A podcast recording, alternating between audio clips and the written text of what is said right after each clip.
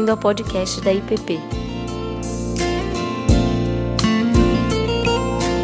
A mensagem que você está prestes a ouvir foi ministrada pelo pastor Davi Rabê. Pai amado, muito obrigado que a gente pode estudar a tua palavra. Cremos que ela é viva, verdadeira e eficaz, que ela nos instrua, Deus, e nos anime a vivermos de maneira plena no teu evangelho, Deus. Remova toda a desordem do nosso coração, como temos estudado aqui, ó Deus. E que a tua santa paz esteja conosco nessa manhã, com todos nós. Em nome de Cristo que oramos. Amém. Bom, gente, apenas para contextualizar aqueles que estão vindo aqui pela primeira vez, mas e para os demais também que talvez perderam algumas classes, nós estamos estudando o livro de 1 Coríntios, carta de Paulo escrita ao povo que, que é a igreja que estava em Corinto. Ah, apesar da gente procurar, estamos procurando cobrir a carta como um todo, a gente não está fazendo uma leitura exaustiva de todos os versículos. Então, a gente está estudando essa carta sobre a perspectiva e com o tema de ordens e desordens do corpo e os desafios da vida comunitária, como nós vemos em 1 Coríntios. E temos visto que a palavra corpo é uma palavra fundamental nessa carta, e Paulo emprega o uso dessa palavra de diversas maneiras. E a palavra corpo aqui ela é utilizada deliberadamente de diversas maneiras ao longo da carta como um todo. Então Paulo fala de corpo enquanto igreja sobre o corpo de Cristo e ele fala e ele lida com as tensões e divisões que estavam havendo dentro do corpo Paulo também fala do uso do próprio corpo. Então, vimos ao longo de quatro semanas ah, os problemas relacionados ao uso do corpo e à imoralidade sexual, um problema que estava acontecendo dentro da igreja. E aqui, quando a gente chega no capítulo 8, que nós vamos ver hoje, um, um pedaço do 10, vemos Paulo introduzir um outro assunto que é o uso do corpo, mas relativo a, a, a a, a ingestão de alimentos sacrificados a ídolos. Capítulo 9, Paulo vai falar do corpo e de esmurrar o seu próprio corpo com a maneira de expressar sua auto-renúncia e a maneira como ele faz uso da sua própria liberdade, dos seus direitos, e a gente vai ver que esse é um tema importante. E então aqui nós temos capítulo 8, vamos fazer a leitura dele como um todo, para a gente entender como que comida sacrificada a ídolo tem a ver com conosco hoje, eu sei que é um tema que todo mundo estava assim super curioso e interessado em saber o que a gente faz com os alimentos sacrificados aí do nosso tempo. Podemos ou não comer churrasco no domingo? Vamos fazer a leitura da palavra do Senhor. No que se refere às coisas sacrificadas a ídolos, reconhecemos que somos senhor, todos somos senhores do saber. O saber ensoberbece, mas o amor edifica. Se alguém julga saber alguma coisa com efeito, não aprendeu ainda como convém saber. Mas se alguém ama a Deus, esse é conhecido por ele. E no tocante à comida sacrificada a ídolos, sabemos que o ídolo de si mesmo nada é no mundo e que não há senão um só Deus. Porque ainda que há também alguns que se chamem deuses, quer no céu ou sobre a terra, como há muitos deuses e muitos senhores, Todavia, para nós há um só Deus, o Pai, de quem todas as coisas, e para quem existimos, e um só Senhor, Jesus Cristo, pelo qual são todas as coisas, e nós também por ele. Entretanto, não há esse conhecimento em todos, porque alguns, por efeito da familiaridade até agora com o ídolo, ainda comem dessas coisas como a eles sacrificadas e a consciência destes, por ser fraca, vem a contaminar-se. Não é a comida que nos recomendará a Deus, pois nada perdemos se não comermos, e nada ganharemos se comermos.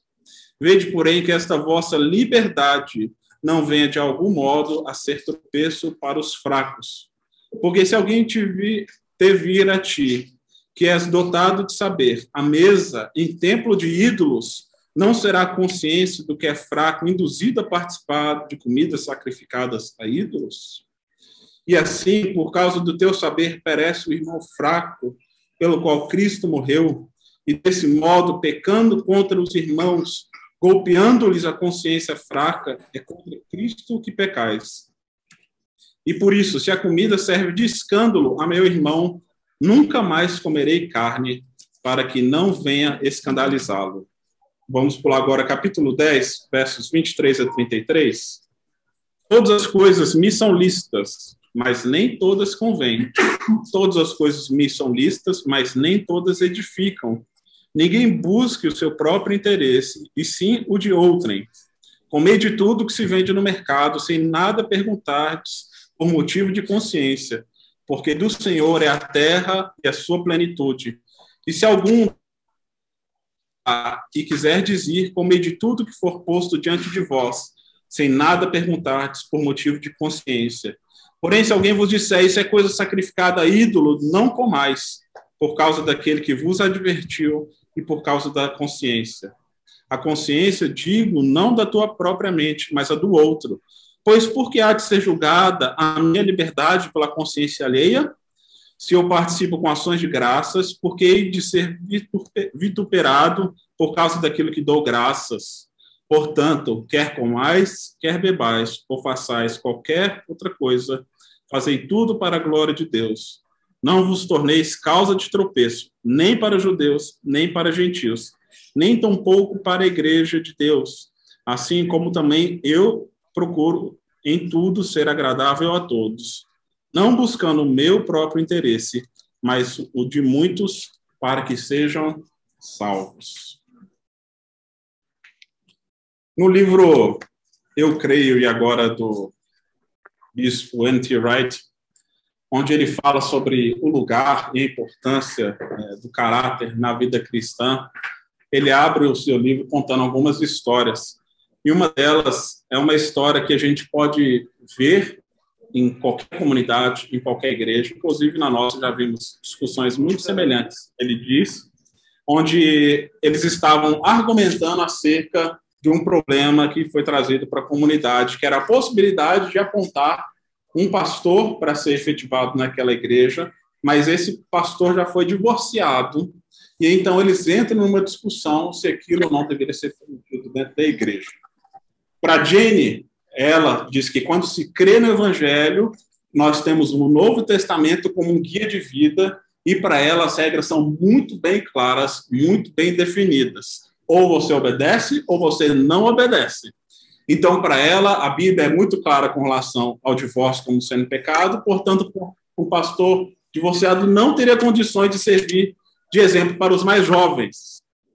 Então, a sua leitura das Escrituras é simplesmente como um manual de vida cristã, de regra.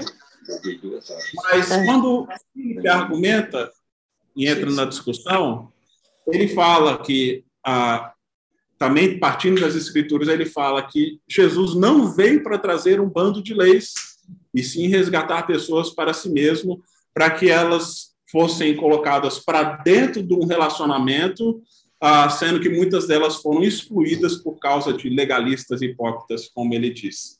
Então, segundo ele, Jesus veio nos ajudar a descobrir quem somos e que erros acontecem pelo caminho, e o que mais importante, então, é sermos sinceros e desfrutarmos da graça redentora de Jesus. E que ele preferia um pastor que passou por dificuldades, mas descobriu o amor de Deus, ah, do que alguém que simplesmente fica impondo regras aos outros e principalmente para a congregação, de modo que a grande maioria não vai conseguir seguir. E Wright afirma que ambos insistiam que estavam partindo da Bíblia, das Escrituras, para defender as suas opiniões, mas ambos estavam irados e frustrados, umas com uma com a outra. Ah, Para Jenny Philip, é um relativista perigoso, no qual não há preto no branco, só há apenas uma nuvem cinzenta no que diz respeito a questões éticas e morais. Ah, mas para Philip, Jenny representa um legalismo frio e duro e desconectado do Jesus que ele conhecia que se alegra com pecadores que se arrependem. E como eu disse, são dilemas e questões que todas as igrejas, em todas as épocas, em todos os períodos, enfrentam. Nós aqui já lidamos muito com isso e ouvimos, a vez ou outra, alguns falando que às vezes somos muito enfáticos em relação a respeito à obediência da lei, ao segmento de regras, outros falam que já não enfatizamos o suficiente essas coisas que, que deveríamos ser mais duros. Ah, e aí a, a questão que a gente Wright aponta é que se nós devemos viver ou optar entre esses dois, ah, esses dois caminhos, como ele diz, né, entre o seguir regras ou sermos sinceros conosco mesmos. Como que a gente aprende a viver e se relacionar em meio a questões como essas? ah, quem está certo ou quem está errado nessa história. Né? Bom, ambos têm parcelas de verdade e ambos estão equivocados também em alguns outros pontos. E o apóstolo Paulo, quando ele escreve essa, esse capítulo aqui, ele tem em mente também dois grupos distintos na igreja que estavam lidando com questões semelhantes, obviamente falando de um, um outro assunto, um outro desafio, mas igualmente relacionado com pessoas, umas que achavam que a vida é preta no branco e que não há muito espaço para zonas cinzentas, e outras afirmando que, uma vez que você está em Cristo, você é livre, então todas as coisas se tornam relativizadas. E Paulo vai, então, dialogar com ambos os grupos. E que grupos são esses quando a gente lê esse texto? A gente precisa lembrar que Paulo está escrevendo para a comunidade de judeus convertidos, mas também há muitos aqui que vieram do paganismo, pessoas que eram idólatras, que seguiam outros deuses, que adoravam ídolos romanos, ídolos gregos, e agora se converteram e se entregaram ao Senhor Jesus. Ah, e para algumas pessoas, ah, ah, lidar com comida sacrificada a ídolo era um problema gigantesco, como nós vamos ver aqui. E pode parecer que isso é algo muito distante da nossa realidade, talvez seja mesmo algo que não tem a ver muito com o nosso dia a dia, com o nosso cotidiano.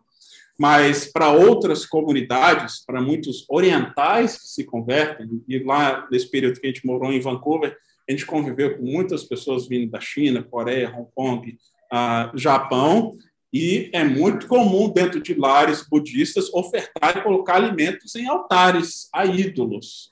Então, cristãos que se convertem dentro de uma família como essa, liga, lida logo de cara com esse desafio aqui, com, com literalmente comidas dedicadas e sacrificadas a ídolos. Então, é um texto que tem uma aplicação direta para pessoas vivendo dessa, dentro dessa realidade em pleno século XXI. Mas pode não ser a nossa realidade. Né? Talvez ah, algumas pessoas aqui no Brasil que lidam com religiões afro-brasileiras, como a Ubanda, onde é comum ter despacho envolvendo comida, uh, né, talvez tenham que lidar situações como essa.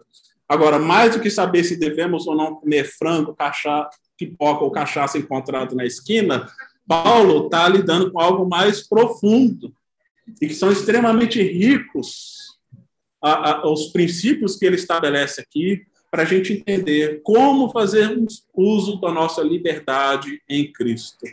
Como lidarmos com, com tensões e conflitos culturais, quando não há entendimento sobre a clareza de determinados assuntos. Paulo não está relativizando a palavra de Deus. A gente viu no capítulo 6, no qual ele lista ali uma série de pecados que para ele são pecados, né? A imoralidade sexual, o adultério, a mentira, o roubo, a falta de domínio sobre o corpo. Isso é pecado para Paulo. Mas quando ele entra na comida sacrificada a ídolo, ele mostra que essa é uma questão cultural que, apesar de ser importante e relevante para aquele povo, não é tão simples, não é tão preto no branco. E a resposta de Paulo não é simplesmente coma ou não coma. E a gente vai ver por que, que ele faz isso e quais são os argumentos e princípios, então, que nos ajuda a, a entender esse problema.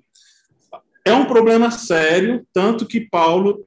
Uh, ele se dedica três capítulos para falar especificamente sobre a comida dedicada a ídolos, e no capítulo 11, quando ele vai falar sobre a mesa, ele aponta para a mesa do Senhor, para a ceia do Senhor, onde nós temos um dos textos mais importantes sobre a Santa Ceia no Novo Testamento.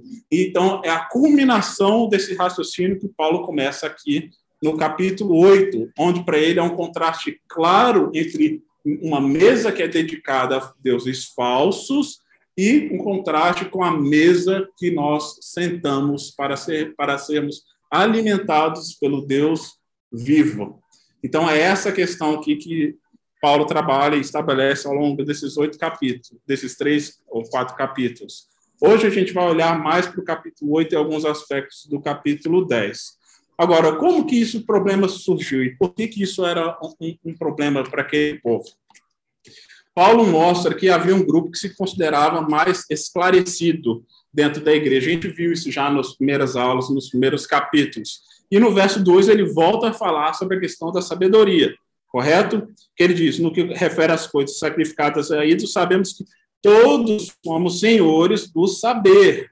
Então ele está falando, olha, o conhecimento não é exclusivo de alguns, todos temos conhecimento sobre a realidade, mas ele alerta, o saber ensoberbece, mas o amor edifica. Por que, que ele diz isso? Porque a questão do conhecimento em si estava trazendo divisões, mais uma vez, e disputas, agora aplicado na questão da alimentação. Ah, e havia um outro grupo que Paulo chama de os fracos. Fracos em que sentido? Que tinha uma consciência fraca, alguém que ainda não tinha chegado na maturidade da fé para entender que os ídolos não eram, na verdade, entidades reais e que havia apenas um único Deus verdadeiro. Aqueles que se achavam dotados de mais conhecimento, ao saberem e afirmarem que não, o ídolo não é nada, eles achavam que podiam comer as comidas sacrificadas a ídolos e sentar-se à mesa da adoração pagã, sem que isso de alguma maneira afetasse a sua fé ou sua própria consciência.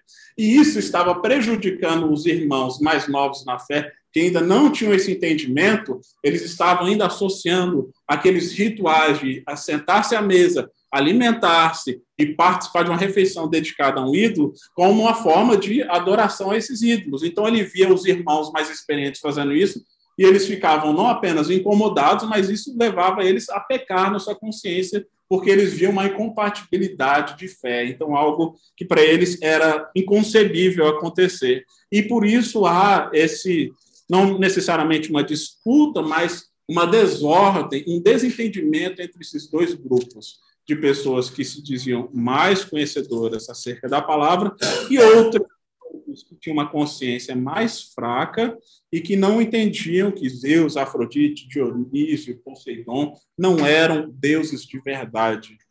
Mas Paulo, ele trata e lida pastoralmente com ambos os grupos. Ele não quer que um atrapalhe ou prejudique a fé do outro e nem quer que o outro grupo mais fraco permaneça ah, na imaturidade. Ele quer chamar, então, para a maturidade e a convicção de como é que ele diz no verso 5, que ainda que há também alguns que chamem deuses, quer no céu, quer sobre a terra, como há muitos deuses e senhores, todavia para nós há um só Deus, o Pai, de quem são todas as coisas, para quem existimos, e um só Senhor Jesus Cristo, pelo qual são todas as coisas, e nós também por ele. Paulo diz: não, nem todos chegaram a esse entendimento ainda, mas por isso ele escreve insistindo de que aqueles que possuem mais conhecimento não devem prejudicar ou atrapalhar, para que outros cheguem também a esse mesmo entendimento de que há um único Deus, um único Senhor, um único Cristo sobre a terra, de que tudo foi feito por Ele, para Ele, que somos dele apenas. O nosso coração não pertence a nenhum outro Deus, a nenhum outro ídolo, a nenhuma falsa entidade que possa substituir o lugar do, do Deus verdadeiro.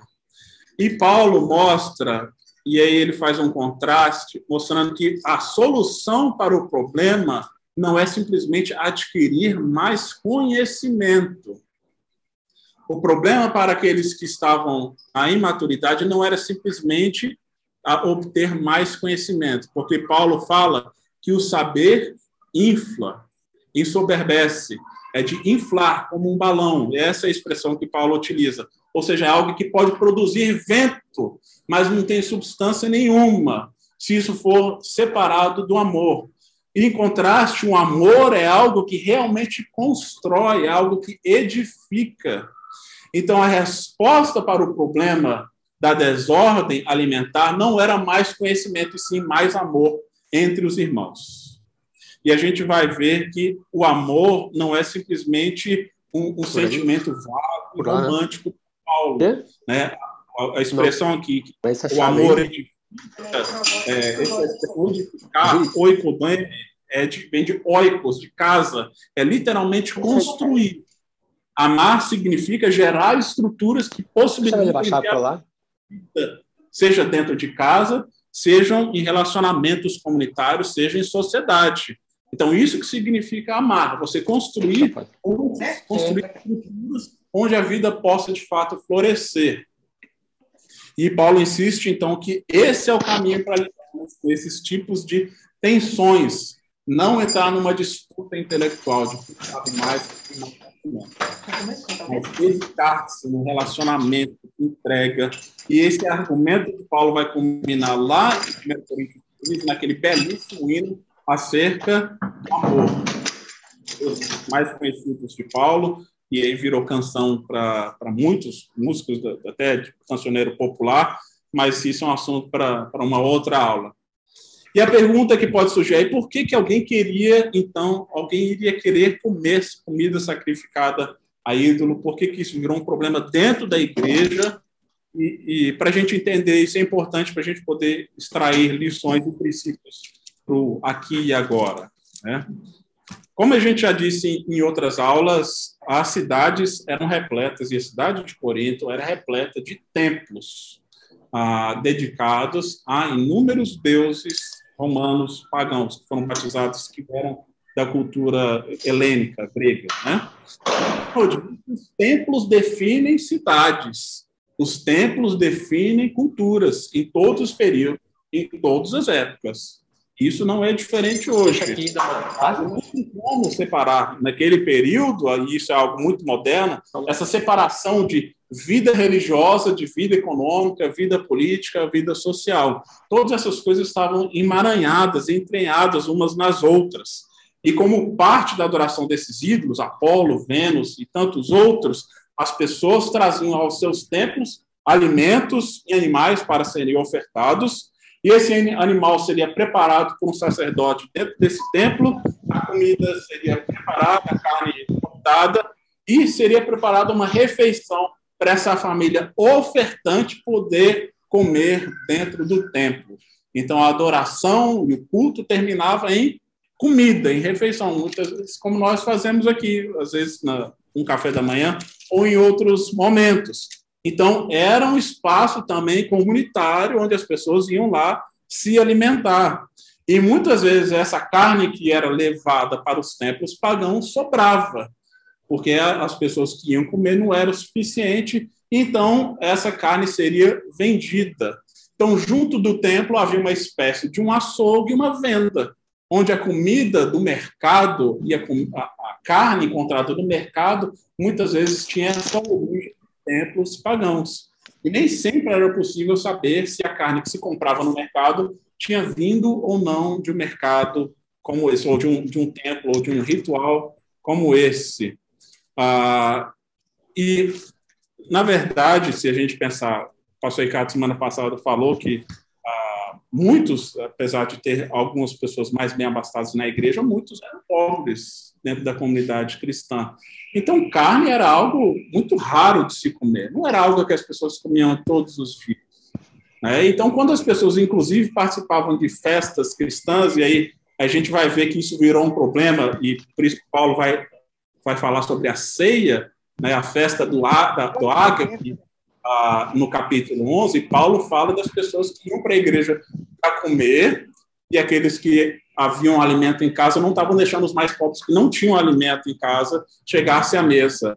Então, essas pessoas que talvez tivessem única oportunidade de ter uma refeição farta dentro da comunidade cristã não estavam conseguindo participar delas. Então, a gente vê que havia um aspecto também socioeconômico envolvida com essa questão. Mas, de toda maneira, as pessoas, em geral, os cristãos, não sabiam qual era a origem do alimento o qual eles estavam comprando e adquirindo para os seus lares. Ah, e aí, a, a recomendação de Paulo é: se você não sabe de onde vem, não pergunte, por causa de confiança. Tá bom? Ele fala assim: olha, não precisa criar caso, precisa esquentar a cabeça. Você não sabe, não pergunte, ok? Ah, qual é a origem desse alimento. Ah, no entanto, ah, a gente vê que alguns estavam indo além. Para os judeus, e, e, Paulo trabalha esse um texto semelhante em Romanos 14, mas aí ele vai falar sobre a, a preocupação dos judeus com relação ao alimento, que é um pouco diferente, tem a ver com o preparo, né? e tanto que os judeus têm a coxa, que ela é preparada, separada em determinado jeito, a carne não pode misturar com malcínios, a, a, maneira como você tira o sangue tem que ser de determinada maneira, a maneira como você prepara os legumes, enfim, há uma série de regras com base no, no Antigo Testamento. Então, eles já tinham essa preocupação muito grande. E os judeus tinham um, um indulto, uma graça especial diante do Império Romano, no qual eles não eram obrigados a participar das festividades romanas de culto ao imperador.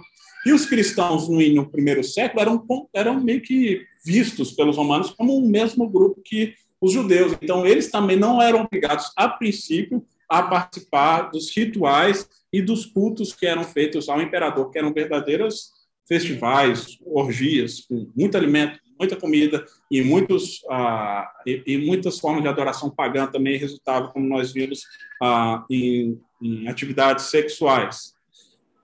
Mas para esses cristãos que eram se diziam mais conhecedores, por eles afirmar que o ídolo não é nada, eles achavam que eles podiam não apenas comprar o alimento do mercado, do qual eles não sabiam ao certo a origem, como eles podiam também participar da mesa que eles sabiam que eram oferecidas a ídolos, a deuses pagãos. Então eles falam: olha, o ídolo não é nada. Eu comer diante de um pedaço de pedra ou de madeira, isso não vai mudar nada a minha fé. Então eu posso ir lá numa boa. Eu posso participar do culto do imperador. Até porque isso tinha um caráter, um aspecto social. Você não participar dessas festividades era você excluir socialmente da vida da cidade. Era você ser mal visto ah, por seus vizinhos, por seus colegas, por outras pessoas. Então, isso era parte da etiqueta social. E para o professor Rick Watts, ah, essas festividades, principalmente o culto ao imperador, que acontecia ah, geralmente uma vez por ano, e em outras festividades, como ah, no período do jo dos Jogos Istmicos, que aconteciam em Corinto, que era como se fossem umas grandes Olimpíadas, né, onde havia também muitas festas ah, e essas festas aconteciam também no templo de Poseidon, eram festas luxuosas.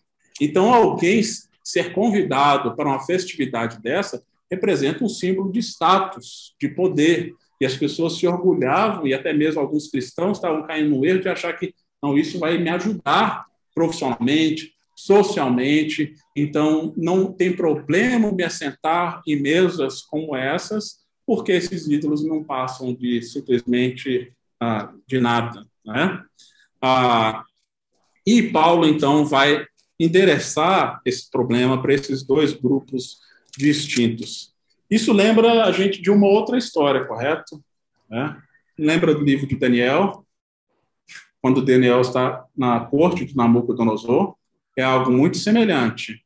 Não é que a comida era necessariamente sacrificada a um ídolo, né? Ele se recusa a comer a comida do imperador porque ele se recusa a ter parte e ter comunhão com aquilo que ele acreditava que estava servindo às trevas, ao Deus, e estava negando o Deus verdadeiro.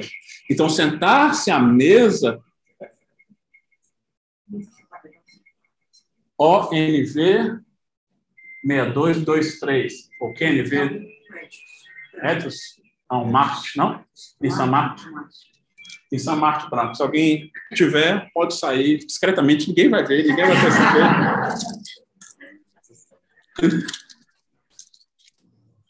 Acho que é de algum outro irmão.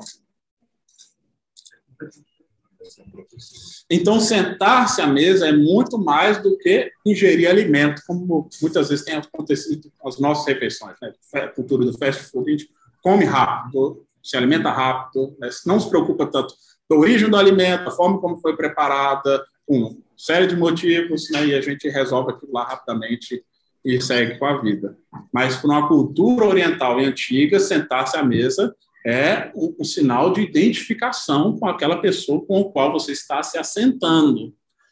Então, não é simplesmente, ah, essa comida tem algo de diferente, vai me fazer mal se eu comer pelo fato dela ter sido sacrificada. Significa a minha, a minha aliança e o meu compromisso com aquilo que está por trás daquele elemento, né? Ou com a pessoa com a qual eu estou me assentando. É isso que representa a figura da mesa.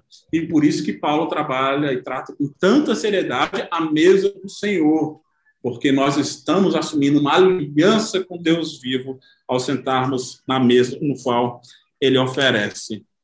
É, é, é algo completamente revolucionário.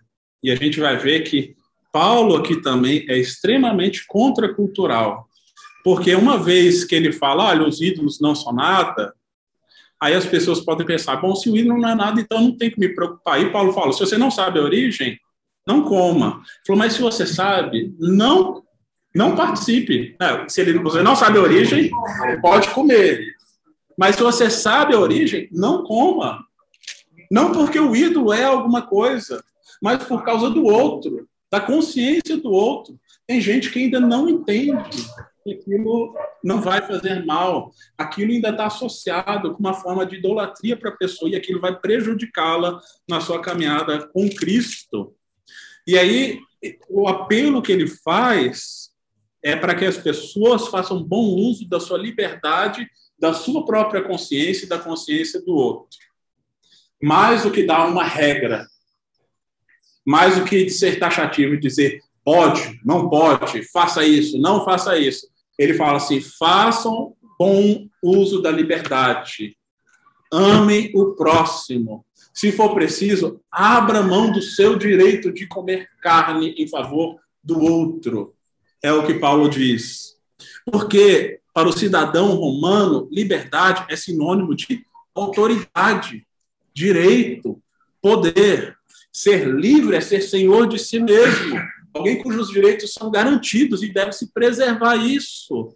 Então, os mais fortes dentro dessa cultura não devem nada aos mais fracos. É o contrário, os mais fracos que devem servir aos mais fortes dentro da cultura humana. E Paulo diz: entre vocês, o mais forte tem que se preocupar e cuidar daquele que é mais fraco. E não o contrário. Os mais fortes, que têm mais conhecimento, tem mais maturidade, maior bagagem, podem se adequar àqueles que são menores e mais fracos na fé, para que estes sejam salvos, para que a consciência deles não seja deturpada, para que eles não se afastem do caminho no qual eles começaram a trilhar, que é uma mudança radical para aquele período. Você deixar um mundo de paganismo para entrar no mundo cristão é uma mudança radical. E aqui a gente vê que Paulo fala que o mais forte não deve servir de escândalo para o mais fraco. E servir de escândalo, é, literalmente, quer dizer não criar uma armadilha para que o outro peque, para que a consciência não seja aviltada. Não é uma questão simples, porque a gente pode pensar que escandalizar é simplesmente causar incômodo. E não é simplesmente causar incômodo, porque Jesus causou muito incômodo quando ele sentou-se à mesa com essas pessoas. Tanto que ele era chamado de comilão e beberrão. Ele era acusado de sentar e comer-se com pecadores, com prostitutas, com cobradores de impostos, e ele era criticado por isso. Mas ele não escandaliza no sentido de fazer os mais fracos tropeçar. Na verdade, ele servia de incômodo para aqueles que se julgavam muito fortes, muito detentores e conhecedores da lei de Deus, que não permitiam que esses que eram excluídos sentassem na mesa com o Senhor. Então, essas pessoas estavam criando empecilhos para que outras pudessem chegar a Deus.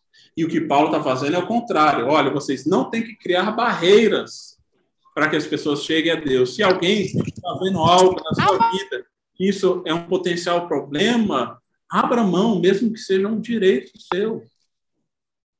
É um direito, Paulo reconhece. Mas isso não é nada diante de Deus, ele fala. a comida não é nada diante do Senhor. O importante não é a comida, mas a maneira pelo qual nós lidamos e cuidamos daqueles que fazem parte da nossa comunidade.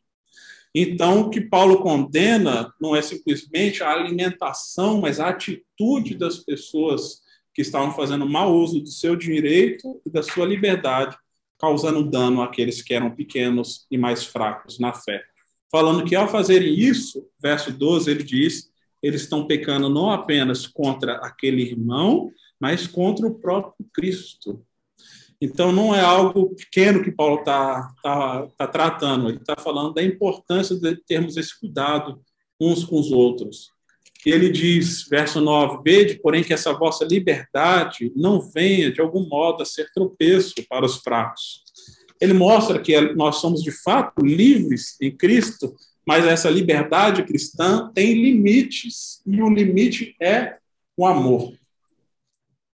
O limite é o amor ao próximo e o limite é a glória de Deus. E se você ama verdadeiramente alguém, e aí podemos pensar não apenas ah, aqui nos relacionamentos comunitários, relacionamento conjugal, relacionamento com os filhos, com irmãos, se você ama, você sabe que o amor é, é, é eu queria abrir mão de, muito isso que eu ah, tá. abrir mão de direitos para que o outro possa florescer, para que o outro possa crescer, amadurecer, para que o outro possa ser servido em suas necessidades. E aí Paulo aponta então para essa realidade. Então veja que é uma questão mais profunda do que a gente pensar se o cristão ou não deve comer Cosme e Damião, é, ou participar de festa junina. Ah, esse aqui é, é público. Ainda que essas questões culturais sejam relevantes, tá, gente? Esse aqui é público, é, Celso. Eles são um é público.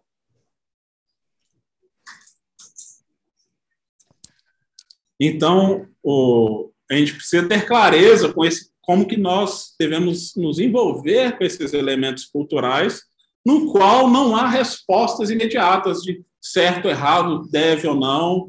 E eu sei que quem são pais com filhos pequenos lidam com essas questões. Ah, devo mandar meu filho para a festa de carnaval da escola, devo mandar meu filho para a festa de Halloween, ah, lá, na, lá no Canadá, a gente teve que lidar com isso. Tinha o dia da camiseta rosa, que era o dia de consciência contra o bullying, por conta de um incidente de bullying que um menino que era homossexual sofria dentro da escola. Então, tinha toda uma questão de contra o preconceito, mas ao mesmo tempo levantando uma, uma bandeira. E você pensa, eu mando ou não meu filho, eu falo para não ele o que, que aquilo significa. Enfim, tem todas essas realidades que a gente precisa lidar, né? E o impacto dessas forças culturais. Né? O Andy Crouch, que é um teólogo e um autor que escreve bastante sobre cultura, tecnologia e vida cristã, ele afirma que a cultura é aquilo que nós fazemos no mundo material e como damos sentido a ele. Então, tem desde a ver com fazer omeletes a construir pontes, engajar-se com as artes, com a educação, com a política, e como também damos sentido ao mundo, construímos linguagem, formas de pensamento. Mas ele diz que a cultura não é simplesmente algo que nós produzimos, mas que também produz algo em nós. Então, essas realidades não são neutras. Elas exercem forças e influências sobre nós. Então, o apóstolo Paulo mostra, ainda que no capítulo 8 ele vai falar que ah, o ídolo não é nada, mas dependendo das circunstâncias e da realidade no qual você está inserido, ah, na verdade, você pode estar servindo a demônios, é o que ele diz no capítulo 10. Porque ele fala que, ainda que o ídolo não seja real, há forças demoníacas que se aproveitam da idolatria para causar desordem e causar deturpação daquilo que nós entendemos como ser aquilo que é servir ao Deus verdadeiro. Então, Paulo mostra que o problema não é a comida, o problema é a glória a Deus, a glória de Deus que está sendo ah, colocada em questão e a consciência daquele que está ao meu lado. Eu, ao participar de determinadas realidades, vai prejudicar ou vai edificar o meu irmão? Eu adotar e assumir determinado estilo de vida e padrão, comportamento, isso vai trazer bênção para as outras pessoas ou isso vai causar tropeço para elas. A minha vida, ela é uma vida que constrói muros ou uma vida que constrói pontes entre pessoas? É disso que Paulo está falando. E aí envolve uma série de, de, tantas outras coisas que a gente poderia pensar. Né? Não necessariamente de comida sacrificada a ídolos, festividades que a gente não sabe se a gente está servindo a um santo, a um deus, a um ídolo, seja lá o que for. Pode ter simplesmente a ver com a maneira como nós fazemos uso de bebida alcoólica de maneira responsável. Isso atrapalha aqueles que são mais novos na fé ou não. Eu estou disposto a abrir mão do meu direito, dependendo do contexto, para que outros não sejam prejudicados na minha fé. A maneira como faço uso das mídias sociais tem algo de errado, de pecado? A princípio, não. Você pode até achar que é, é perda de tempo, que é bobagem, e concordo em grande parte disso né? Mas Paulo está mostrando que há maneiras de fazer uso dessas coisas que podem construir ou derrubar.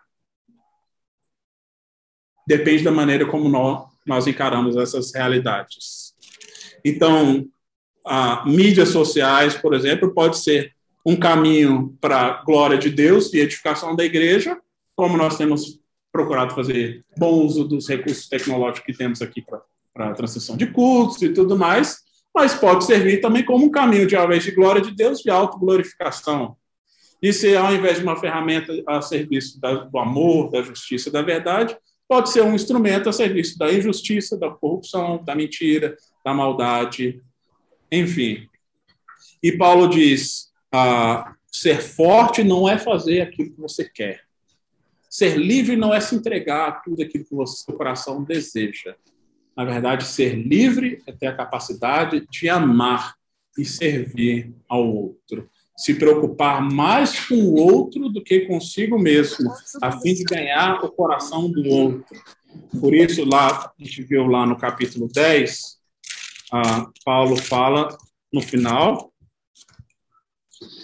assim como eu procuro em tudo ser agradável a todos, não buscando meu próprio interesse, mas o de muitos para que sejam salvos.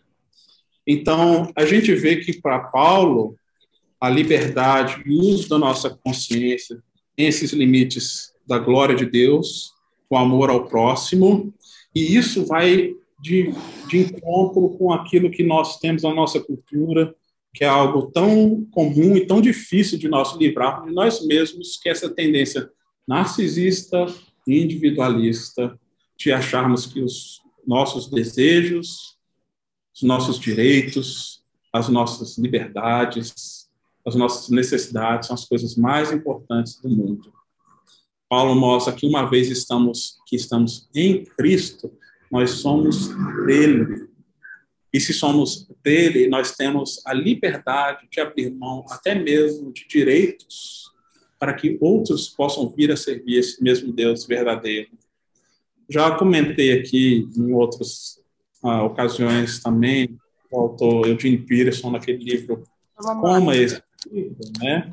Ele fala sobre essa trindade substituta, que é muito comum né, no nosso tempo, no qual a verdadeira trindade de Deus Pai, Filho e Santo, ela é substituída e trocada por uma trindade invertida, no qual ele fala que são os meus santos desejos, minhas santas necessidades, os meus santos sentimentos.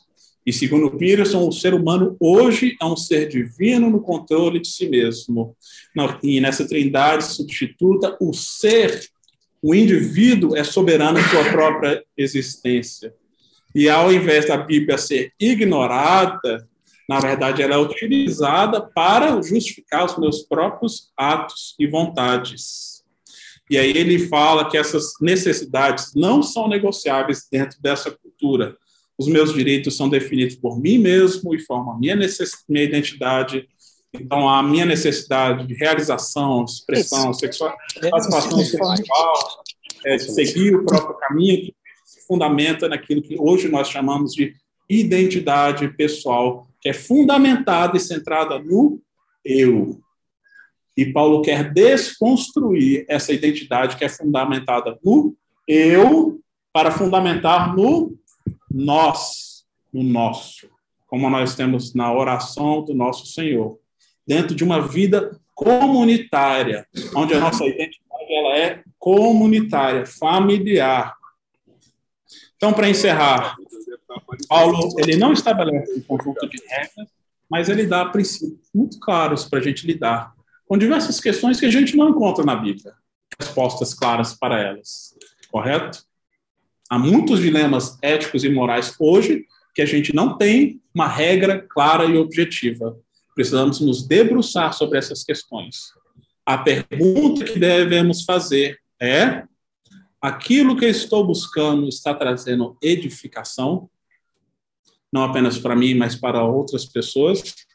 No verso 10, no capítulo 10, 23, ele diz: Todas as coisas me são listas, mas nem todas convêm. Lembra? Ele está repetindo aquele adágio popular de Corinto aquela expressão comum da cultura, que ele fala todas as coisas me são listas, mas nem todas edificam. O que, que edifica?